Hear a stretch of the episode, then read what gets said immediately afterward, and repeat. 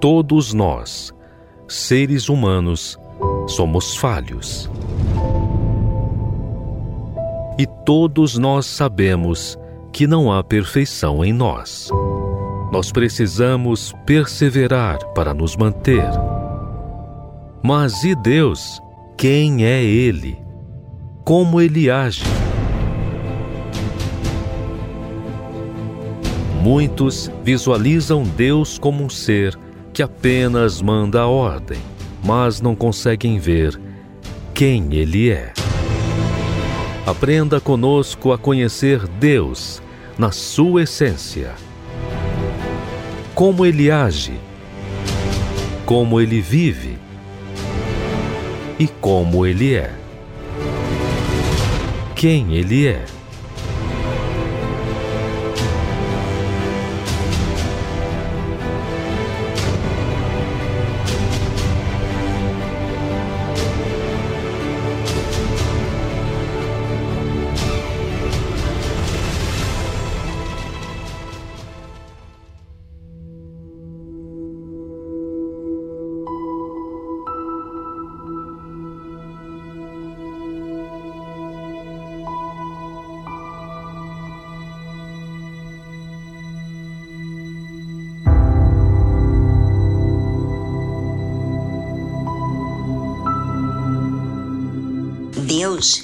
Repara o que fazemos diante das circunstâncias que somos levados. Abraão, no caso, venceu aquela batalha com os quatro reis, que haviam vencido outros cinco reis. Enfim, Abraão venceu nove reis, inclusive resgatou seu sobrinho Ló. E depois dessa vitória, Abraão poderia achar que ele havia feito toda aquela proeza. Mas ele entendeu e considerou que Deus era quem havia dado a ele a vitória. Ele recepcionou o rei de Salém, que simbolizava Deus, e deu dízimo de tudo que tinha. E conhecendo assim, com a sua atitude, com atitude fisicamente também, não só espiritualmente, mas fisicamente, a gente materializa a nossa crença, a nossa devoção também em matéria, quando nós colocamos diante de Deus o nosso dízimo. Toda aquela conquista foi dada por Deus e ele havia entendido isso. E a forma que ele lidou também com o rei de Sodoma, que foi uma outra atitude que a mente de Abraão revelava que estava focada em Deus. Todas as nossas atitudes contam muito para aquilo que Deus vai fazer. É, vai fazer conosco e através de nós. Se aceitarmos as conquistas como a nossa própria capacidade já era, perdemos a nossa oportunidade. Mas Abraão foi fiel demonstrou fidelidade a Deus, compromisso, reverência. Então Deus revelou o que havia de acontecer com o povo de Israel, ou seja, com a descendência de Abraão. E tu irás a teus pais em paz. Em boa velhice serás sepultado.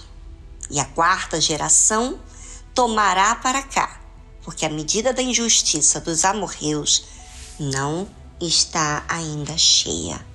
E sucedeu que, posto o sol, houve escuridão, e eis um forno de fumaça e uma tocha de fogo que passou por aquelas metades, porque havia Abraão sacrificado os animais que Deus havia pedido para ele. Vocês lembram disso?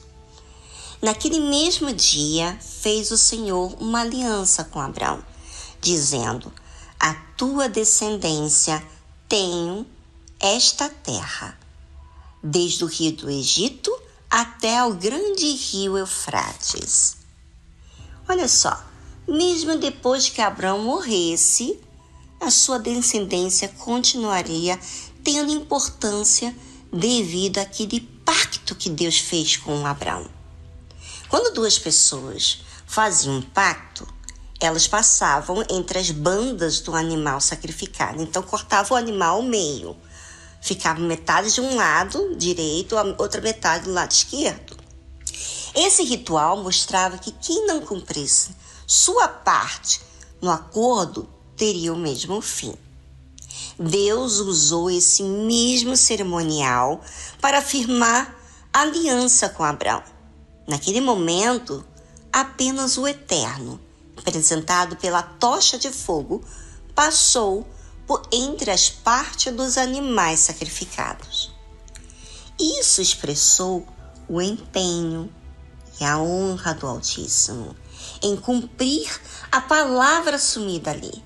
Essa cerimônia simbolizou o que posteriormente viria a acontecer no Gólgota, o sacrifício do Senhor Jesus. Abraão representou a humanidade. Os animais partidos, o corpo do Senhor Jesus rasgado e pendurado na cruz.